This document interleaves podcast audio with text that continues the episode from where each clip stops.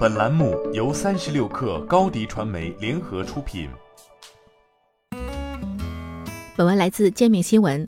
四月二十五号，外媒爆出消息，据知情人士表示，推特准备接受埃隆·马斯克每股五十四点二零美元的出价，全球最大的社交媒体之一将以约四百四十亿美元的估值被马斯克私有化。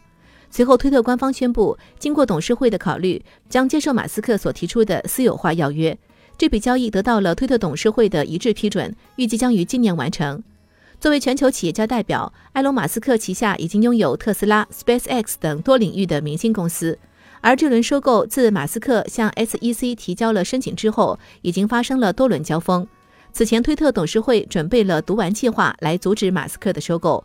推特大股东之一的沙特王子阿尔瓦利德·本·塔拉尔四月十四号还表示，由于推特增长前景良好，马斯克的报价低于推特的内在价值，而包括雅虎母公司阿波罗全球管理公司在内的资本们也闻风而动，准备加入战局。四月十九号，《华尔街日报》报道，该公司正在评估与埃隆·马斯克或其他同样希望提出收购推特的投标人合作的可能性，但不到半个月，战局已经结束。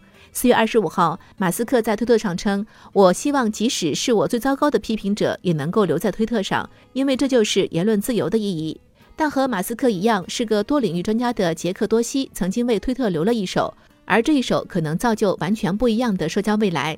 四月二十五号，就在推特宣布被私有化的消息爆出后，一个名为 Blue Sky 的项目也发布了一系列声明，澄清与推特的关系。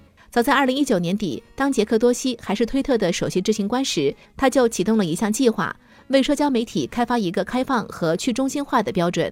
该计划将探索加密和 Web 三的元素。Blue Sky 在推特上澄清，它是一个独立的社交媒体。二月以来，他们就强调自己一直是个独立组织。同时，据 Blue Sky 称，推特前 CEO 杰克多西仍然是董事会成员。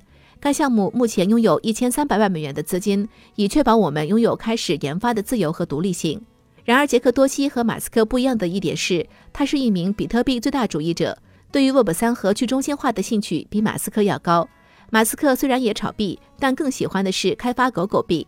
二零二一年底还抨击过加密 VC 口中的 Web 三只是噱头。马斯克与推特股东的协议达成了一致，推特将走向私有化之路。另一边，一个名为 Blue Sky 的小项目宣布脱离推特，要建设一个更先进的社交网络。一场新的竞争悄然开始。